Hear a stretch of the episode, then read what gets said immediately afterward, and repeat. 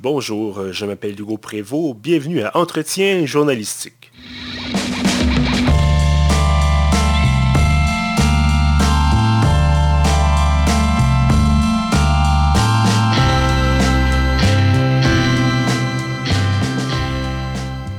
Donc à ce 27e épisode de la série Entretien journalistique, euh, des rencontres avec des personnalités marquantes euh, d'ici d'ailleurs qui œuvrent dans les médias. Euh, cette semaine, formule un peu spéciale, on a décidé d'aller un peu dans, si on veut, l'envers du décor, parce que bon, évidemment, entre journalistes, on, on va parler d'actualité, de couverture sur le terrain, des enjeux du domaine. Et l'un des métiers avec lesquels le journaliste est amené à traiter, l'un des, gens qui effectuent ce métier, ce sont les relationnistes, euh, donc euh, dans différents domaines, y compris donc euh, relationnistes dans le milieu culturel. Donc aujourd'hui, avec moi, j'ai Simon Fauteux. Bonjour Simon. Salut Hugo. Alors Simon, vous êtes euh, fondateur et président de l'agence euh, de relations euh, médias Six Media Marketing, œuvré dans le domaine principalement de la musique. Parlez-moi un peu bon, de, votre parcours, ce que vous a amené à, fonder l'agence, parce que vous, vous êtes dans le domaine depuis très longtemps quand même. Moi, je suis dans le domaine depuis un peu plus de 30 ans, et puis j'ai toujours été très porté sur la, sur la musique en fait. Puis ce qu'on fait chez Six Media, c'est vraiment, je te dirais, 99% musique. Mhm. Euh, on vient de célébrer nos 10 ans, puis je pense qu'en 10 ans, on a touché euh, trois fois à quelque chose qui n'était pas de la musique. Euh, ça, ça vient du fait que moi, je suis un amoureux de la musique depuis que j'ai 12 ans. J'ai découvert le groupe Kiss, et puis ça m'a lancé dans cette aventure musicale que, que, je vis là et que, qui a fait mon, mon, métier depuis tout ce temps-là. Mhm. Euh, j'ai, euh, j'ai un parcours quand même assez, euh, assez normal pour un gars dans ma position, c'est-à-dire que j'ai été musicien il, y a, plusieurs années. Après ça, je me suis retrouvé dans des compagnies de disques, j'ai fait de la distribution, j'ai travaillé dans des magasins de disques. Et euh, la dernière maison de distribution pour laquelle j'ai travaillé, Fusion 3, euh, s'en allait vers la faillite. Et puis quand j'ai vu ça, ben, j'ai décidé de quitter mhm. et puis de partir euh, ma compagnie. Et puis ça a fait 10 ans au mois de janvier. Puis on est encore là. malgré, les aléas du, de l'industrie musicale. Mhm. Ben, on, pourra, y revenir d'ailleurs à ces aléas, euh, mais d'abord, ce que j'aimerais savoir, vous disiez, bon, vous avez décidé de fonder justement Sex Media il y a une dizaine d'années.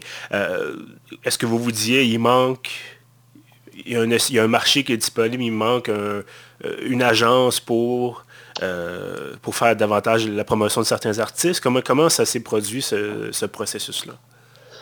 Ben, c'était un peu. Ben, je, ne trouvais pas qu'il manquait nécessairement euh, une agence.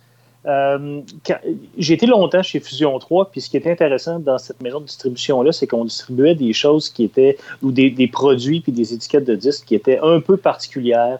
Il y avait beaucoup d'électro, de jazz, de musique du monde et tout ça. Puis il n'y avait pas de boîtes de relations de presse qui se spécialisaient là-dedans, dans les choses qui sont un peu à gauche du centre, mhm. sans être complètement euh, niché à mort. Euh, puis moi, j'ai toujours aimé ça travailler des produits de niche, puis j'ai toujours aimé prendre un produit peut-être plus, plus obscur, puis essayer de l'amener vers la masse. Puis j'avais commencé ça chez Fusion quand j'étais directeur de la promo là-bas.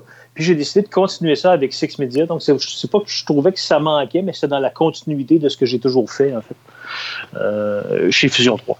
D'accord. Et donc, euh, et là pour les gens un peu comme moi qui sont euh, assez néophytes dans le domaine, expliquez-nous un peu, bon, on a évidemment l'artiste, on a la maison de disques, ou là, en tout cas le l'agent peut-être qui va signer l'artiste euh, pour produire de la musique. Bon, à l'époque, on disait des disques, ce qu'aujourd'hui, on peut encore parler d'albums, et bref. Euh, et là, on a le public, et vous, donc, Six Media, dans ce cas-ci, ça serait l'intermédiaire, si on veut, entre le public et, euh, et, la maison de disques. Comment ça fonctionne exactement? moi, je me suis toujours vu comme étant une courroie de transmission entre ce qu'il y a dans la tête de l'artiste et puis le public. D'accord. Et là, qu'est-ce que euh, c'est l'artiste qui vient vous voir pour dire j'aimerais ça que vous distribuiez mon contenu? Comment, comment ça marche?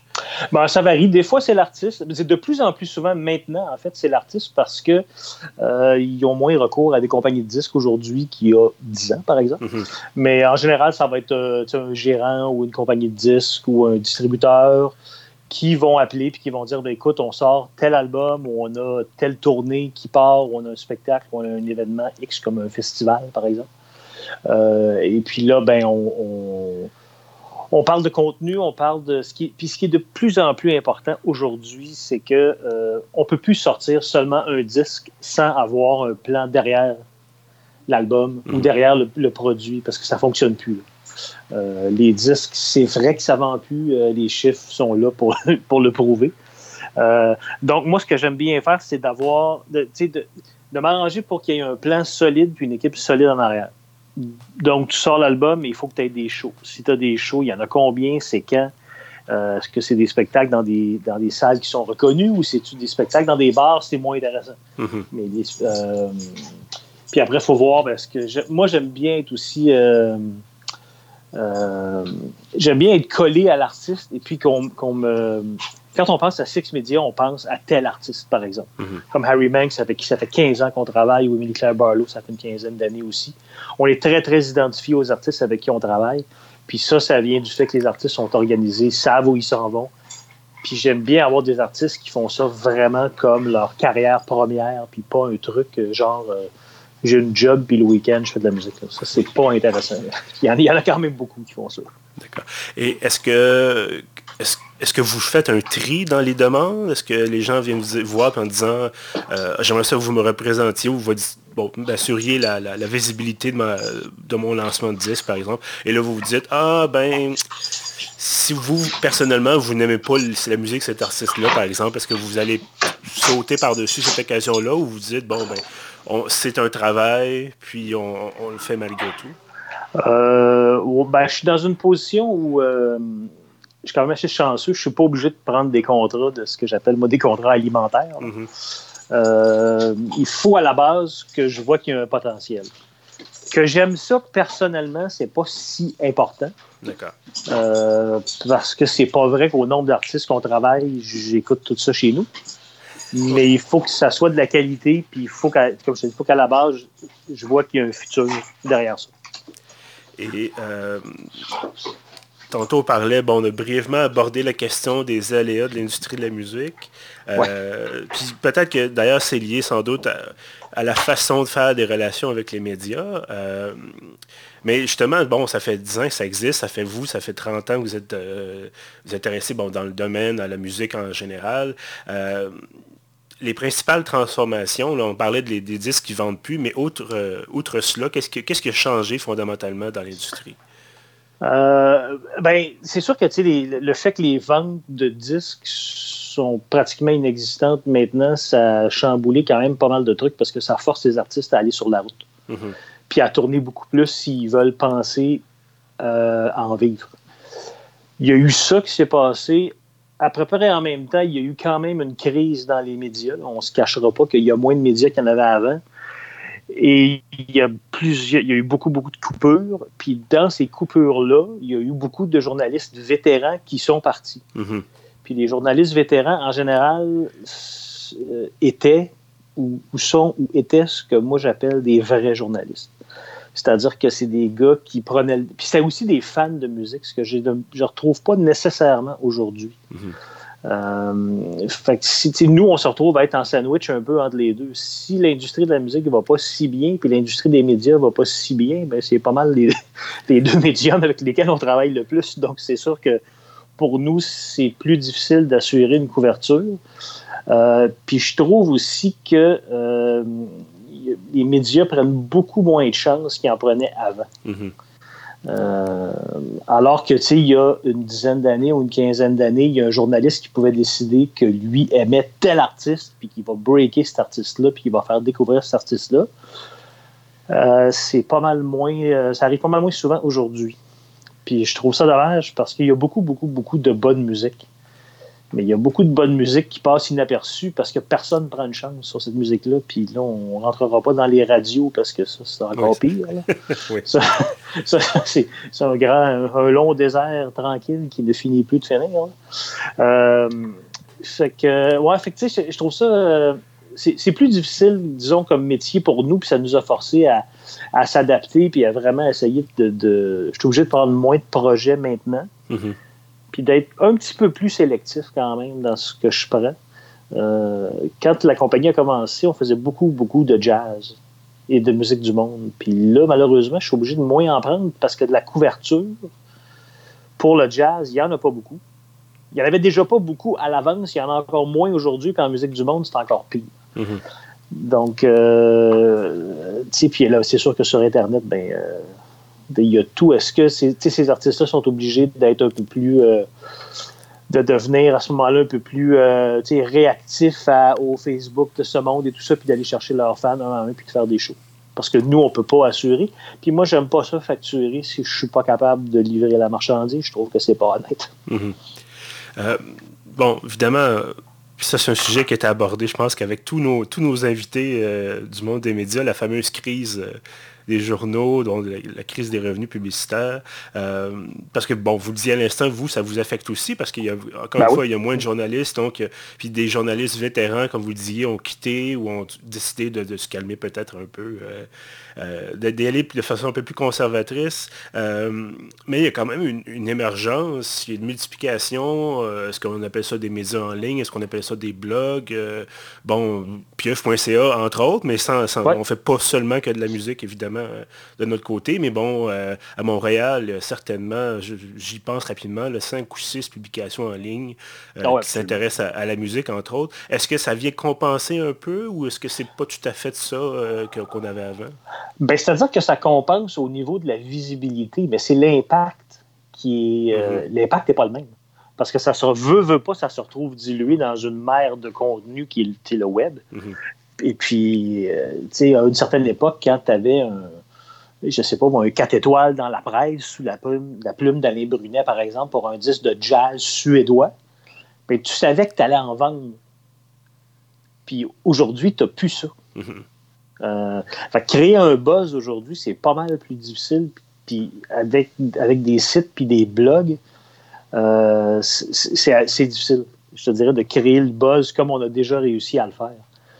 Ceci dit, euh, il y a certains médias traditionnels qui restent encore extrêmement forts, dont la télé. Et on, vient de, on vient de le vivre il y a exactement deux jours avec Edith de Preto et tout le monde en parle on est parti de, nulle part avec un album qui est sorti il y a un an et qui était disparu des, euh, des palmarès. Puis le soir même, euh, on est remonté au numéro 5, puis le lendemain, on est remonté au numéro 1. Fait que c'est sûr que les médias traditionnels, les gros médias traditionnels comme ça, ont encore un impact énorme. Mais se rendre là, c'est quand même. Euh, c'est pas tout le monde qui y va, puis on n'y va pas tout le temps non plus. Mm-hmm. par contre, je te dirais pour les blogs, puis tous les, les sites web, les blogs et tout ça, euh, quand un, site web ou un blog réussit à aller chercher une crédibilité, euh, ça va être plus long, mais éventuellement, moi, je pense que ça va finir par donner des résultats. Puis il y a un impact qui va finir par arriver. C'est juste qu'il faut que ces sites-là réussissent à durer. C'est ça qui est difficile, moi, je pense quand vous devez prendre contact avec, euh, que ce soit des sites web ou des médias traditionnels, avec un journaliste avec qui vous n'avez jamais collaboré auparavant, par exemple, comment, ça, se, passe?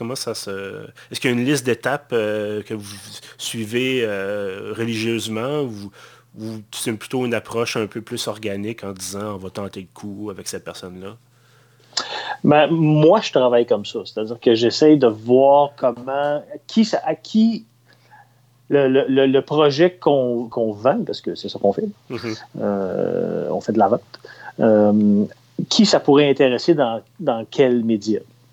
Parce que, tu sais, par exemple, je prends un exemple concret, au devoir, euh, on sait quels journalistes font quel type de musique et, qui pourrait s'intéresser à ça. puis on va essayer de cibler le plus possible ces journalistes-là ou ce journaliste-là au devoir spécifiquement, par exemple ou si on sait qu'un blog va traiter des choses peut-être plus, euh, euh, plus hipster, mettons, on va appeler ça comme ça. bon, mais ces sites-là, on les connaît, puis on sait qu'ils vont parler de, de, tel artiste qui est beaucoup plus à gauche que n'importe quoi. Euh, puis qui parleront pas de jazz, ils parleront pas de musique du monde, ils parleront pas de rock ou de musique progressive ou tout ça. Mm-hmm. puis on va essayer d'y aller en les ciblant plus, je trouve que c'est plus, euh, au niveau crédibilité, ça prouve qu'on connaît notre, on connaît notre métier. En fait. Mhm. C'est ça, c'est ça qu'on, c'est qu'on veut faire. Puis tu veux jamais non plus, euh, tu veux jamais être achal vis-à-vis d'un journaliste. Je trouve que c'est, euh, c'est pas une manière de faire. Le journaliste n'est pas obligé de faire un article sur ton artiste ou ton mhm. projet. Euh, il faut juste que tu sois un bon vendeur puis que tu aies une crédibilité euh, idéalement béton à toute épreuve. Parce qu'en même temps, c'est ça, c'est un travail que vous devez accomplir. Vous avez un mandat de, justement au moins prendre contact puis de, faire un suivi. Ben oui. Ben oui, mais en même temps, si on le prend, ou si je décide qu'on prend ce projet-là, euh, c'est parce que je vois quelque chose puis que je pense qu'on est capable d'aller chercher une visibilité pour cet artiste-là. Sinon, mm. je ne le prendrais pas. Et euh, C'est là où l'honnêteté devient très importante aussi. Oui, oui, absolument. absolument. Euh, et donc, ce, processus, finalement, d'apprendre à connaître un journaliste ou un interlocuteur, ça prend combien de temps en moyenne? Est-ce que ça prend un mois, euh, deux jours. Euh... Ah, c'est pas pas deux jours en tout cas ça je te confirme. non c'est plus mais je pense que ça ça vient avec euh, avec l'expérience. Euh, l'expérience puis ça vient aussi avec la capacité que tu as de montrer aux journalistes que tu es quelqu'un de crédible puis que tu mhm. connais ton tu connais ton métier puis que tu connais ton stock. Moi je suis assez chanceux, je suis un fan de musique maintenant tout le monde le sait parce que ça fait longtemps que je suis dans le business. Euh, mais euh, il faut montrer aussi que tu fais ça pour vrai et que tu fais ça pour des bonnes raisons. Euh, sinon, ben, sinon, je trouve que ça ne vaut pas la peine de le faire. mais quand tu, quand tu fais un pitch à un journaliste, puis que, puis, que ça va bien, ça se passe bien, puis le journaliste, à un moment donné, il voit que quand tu lui envoies de la musique, puis tu lui dis, écoute, ça, je pense que c'est pour toi, puis tu ça, tu aimerais ça, ou écoute ça, c'est vraiment bon, puis écoute ce qu'il fait là, là, là, tu développes puis il y a une relation qui se développe, puis il y a une crédibilité qui se développe. Puis je trouve que moi, pour un relationniste de presse, la crédibilité est probablement la chose la plus importante. Ou la qualité la plus importante, en tout cas je vous écoute parler de, justement l'importance un peu de la, sélection puis du tri, puis ça me fait penser un peu le métier de disquaire qui était, ah qui est un peu en voie de disparition depuis, depuis quelques années déjà, mais euh, bon, euh, de dire justement le, choix d'accueillir le client en disant j'ai quelque chose euh, spécialement pour vous, puis de, ben dans ce cas-ci, évidemment, c'est parce qu'ultimement, vous me direz si je me trompe, mais ultimement, dans, ce cas-ci, le client n'est pas nécessairement le journaliste, le client est le, lecteur, l'auditeur, le téléspectateur, l'internaute. Euh, donc, évidemment, vous disiez le courroie de transmission, c'est ça, le journaliste aussi dans ce cas-là. Euh, parce que, bon, peut-être que le journaliste va acheter l'album s'il trouve ça extraordinaire. Euh, mais ultimement, c'est ça, l'idée, c'est de, vendre des copies, de vendre des. ou de vendre des billets de spectacle, par exemple. À la, à la base, oui, sauf que la job du journaliste, c'est pas de vendre des billets. Non, non, c'est sûr. Tu sais, la job journaliste, lui, c'est vraiment, euh, c'est vraiment d'informer puis de se coller à l'actualité. Mhm. C'est sa vraie job, c'est ça. Puis il y a beaucoup de monde qui ne comprennent pas ça. Parce qu'il y en a qui disent Ouais, mais le journaliste, il faut qu'on vende des billets, euh, le, le, tel papier devrait paraître plus tôt. tel papier ne paraîtra pas plus tôt. C'est pour ça que des articles ou des entrevues qu'on voit avec certains artistes vont être publiés ou vont paraître la semaine du spectacle. Ça paraîtra pas un mois et demi avant le spectacle mhm. pour faire vendre des billets parce que c'est pas ça. L'idée, c'est pas ça. Euh, mais juste revenir sur ta métaphore avec le disquaire, c'est exactement ça. Moi, j'ai été disquaire chez HMV, puis c'est le métier. Avoir pu gagner ma vie comme je la gagne aujourd'hui en tant que disquaire, je serais resté disquaire parce que c'est un métier extraordinaire. Mhm. C'était fantastique. J'ai eu j'ai un fond noir à travailler là. J'ai découvert de la musique, là, parce que tu fais ça toute la journée, tu écoutes de la musique, puis tu dis aux gens, regarde, écoute ça, oui, c'est bon, ça, on a ça. Ou tu dis aux gens, ouais, ça, laisse faire, c'est pas bon. Essaye ça à la place.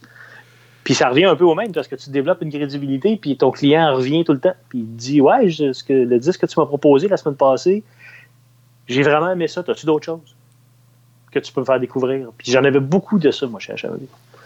Euh, puis c'était un métier euh, un métier extraordinaire. C'est vraiment dommage que c'est un métier qui est en train de disparaître. Euh, bon, avec malheureusement, c'est ça, les transformations technologiques, mm. parfois on perd quelques, quelques postes en, cours de chemin. Tout à l'heure, on parlait de transformation de l'industrie. J'aimerais peut-être vous entendre transformation médiatique parce que là, bon, fonctionne surtout encore tout, beaucoup par courriel, euh, des envois, bon, euh, moi par exemple quand je reçois les courriels des sex médias, bon, c'est ça, c'est un, message, je dis, ça serait ça. Euh, mais est-ce que est-ce qu'avec les nouveaux, bon, les, les réseaux sociaux, avec tout ça, est-ce que vous vous dites, faudrait qu'on change notre approche il faudrait qu'on on utilise Instagram, par exemple, ou d'autres services comme ça? écoute, bonne question. bonne question. C'est-à-dire que dans notre cas à nous, les médias sociaux, entre autres, on s'en sert, mais on s'en sert comme complément mm-hmm. de, de, travail. Je ne sais pas si c'est parce que je suis trop vieux ou quoi, mais, mais c'est sûr que je veux dire, tu sais, où je suis rentré, puis je suis pas si vieux, j'ai 51 ans. Mhm. J'ai, euh, mais euh, en fait, je devrais dire, je suis pas vieux, j'ai 51 ans. mais euh, mais je, quand même, il en reste pas tant, là.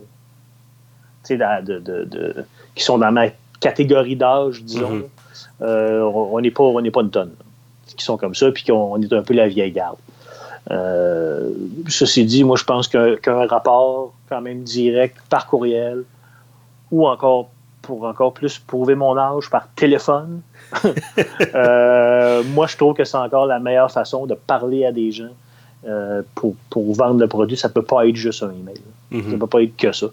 Euh, ce qui m'amène à, parler d'une transformation que, que je vois et qui m'horripile au plus haut point. Les influenceurs. Ah oui. Ah, je trouve ça, écoute, c'est une plaie complète et totale. Je, suis contre ça. On ne travaille pas avec des influenceurs, puis on ne le fera pas non plus. Mm-hmm. Euh, il y a une différence entre quelqu'un qui a de l'influence, un journaliste qui a de l'influence à cause de sa crédibilité, de son expérience, puis un influenceur qui, dans le fond, ne connaît pas grand-chose, puis qui fait juste poster des trucs. Il y a une différence majeure, tant qu'à moi. Donc, il n'y aura pas de, collaboration entre Six Media et quelqu'un qui se dans un taxi, par exemple, pour reprendre un peu d'actualité. oui, c'est ça. ouais, non, je n'y vois aucun intérêt. Puis quand j'ai vu le documentaire Firefest, je dois dire que j'ai quand même ri. Mais euh, parler d'influenceurs, est-ce que c'est les artistes qui disent Ah, j'aimerais ça, une collaboration avec des, des influenceurs ou c'est simplement que vous voyez un peu le phénomène de loin et vous dites Ah non, touche pas à ça ben, moi, un, le phénomène m'écœure, moi, personnellement, déjà. Puis, euh, quand les artistes en parlent, je suis très honnête avec ça. Non, on n'a pas de liste d'influenceurs, puis moi, c'est pas vrai que je vais commencer à faire ça. Mm-hmm. Euh, puis, je veux dire, c'est pas un job, là, être influenceur dans la vie. Je suis désolé. ben, c'est du marketing, clairement. complètement, complètement. Complètement, mais en même temps, moi, je trouve que ça prend, euh, pour le pour ce que nous, on, vend, en fait, là, au niveau de la musique, puisqu'on essaie de promouvoir. Tu sais, je dis on vend, mais j'espère avoir eu une crédibilité assez forte au cours de ma carrière pour dire à quelqu'un, ben écoute, ce disque-là est extraordinaire. Il faut que tu écoutes ça. Mm-hmm. Il y a une différence entre ça puis dire, euh, écoute, je vais payer quelqu'un pour qu'il te dise que ce disque-là est extraordinaire. Vous c'est, pour moi, ça ça tient pas la route pour moi. Mhm. Euh, puis je trouve que c'est un c'est pas un service à rendre aux artistes, puis c'est pas un service à rendre à la musique à la base non plus. Outre euh, bon, ces fameux influenceurs dont on on parlera pas trop. Euh, les transformations, selon vous, qui s'en viennent, parce que vous dites vous-même la vieille garde, même si bon, le courriel, ça fonctionne encore très bien, on va se le dire. Oui, tout à fait. Euh, puis moi, honnêtement, si on m'envoie quelque chose en me disant Ah, c'est sur Instagram ou sur euh, Snapchat, je bof. J'ai quelque chose de concret, là, ça fait toujours du bien à avoir ça. Euh, même si c'est un courriel qui est peu concret à la base, mais bref. donc, les transformations, selon vous, qui s'en viennent de, ce côté-là, du côté des, relations avec, la, avec, les médias, ça ressemble à quoi? C'est dur de, dire dans cinq ans, par exemple, il va mm-hmm. se passer tel truc. Euh, dans cinq ans, je ne sais même pas si le métier de relationniste à la base va rester le même. Euh, c'est sûr que ça va changer, mais je ne pourrais pas dire comment. Je ne sais pas comment. C'est plus difficile aujourd'hui, je le vois. Euh, est-ce qu'il va y avoir un retour à un moment donné au, papier de fond, au texte de fond, aux entrevues de fond, ou est-ce qu'il va, ça va être un retour à, euh, je ne sais pas, moi, par le web, où ça va être des, des sites de critique de disques, des trucs comme ça. Je ne sais pas. Mm-hmm. Euh, fait pour nous, où ça va aller, comment on va le faire, honnêtement, c'est dur à dire. Et euh, bon, ça se complexifie, vous, vous le disiez à l'instant, ça rend un peu plus difficile. Euh, il y a également une multiplication des relationnistes. Je pense qu'au dernier décompte, là, j'en fait un entretien avec euh, Stéphane Giroux il y a deux, quelques semaines sur le président de la FPGQ qui me disait il y a quatre, quatre relationnistes pour un journaliste au Québec, en gros. Est-ce que vous constatez qu'à un moment il y a une, vous avez de la misère à rejoindre les gens parce que les gens sont peut-être inondés d'offres et de courriels et de propositions? Ben, pas tant. En, musique, je sais pas si euh, je sais pas si c'est tant que ça. Mm-hmm. Euh, parce que lui, probablement, Stéphane, il doit parler de, de relationniste à, grande échelle. Parce que c'est mm-hmm. sûr que quand tu rentres le sport, la politique, et puis euh, la musique, le cinéma, les livres, tout ça, c'est sûr qu'il y en a partout. puis ça, ça finit plus. Ça, c'est clair. Mais en musique, je pense qu'il n'y en a pas tant que ça. Et puis ceux qui décident de partir une boîte de relations de presse qui vont être majoritairement opérés en musique euh, sont assez courageux. Euh, pour le moment, comme je te dis, moi je suis chanceux parce que ça fait longtemps que je fais ça. Mais je ne sais pas aujourd'hui si, si je repartirais la même chose mm faire 99% de musique. Donc en 2019, on ne se lance pas nécessairement en relation média pour la musique? Ben, c'est courageux. c'est courageux. Parfait. Euh, Simon Fauteux, fondateur et président de Six Media Marketing, merci beaucoup d'avoir été avec nous aujourd'hui. Un plaisir. Et euh, bon, tous ceux qui nous écoutent, évidemment, merci également d'avoir été là. Vous pouvez trouver tous nos épisodes sur pieuf.ca, sur SoundCloud et sur iTunes. À bientôt.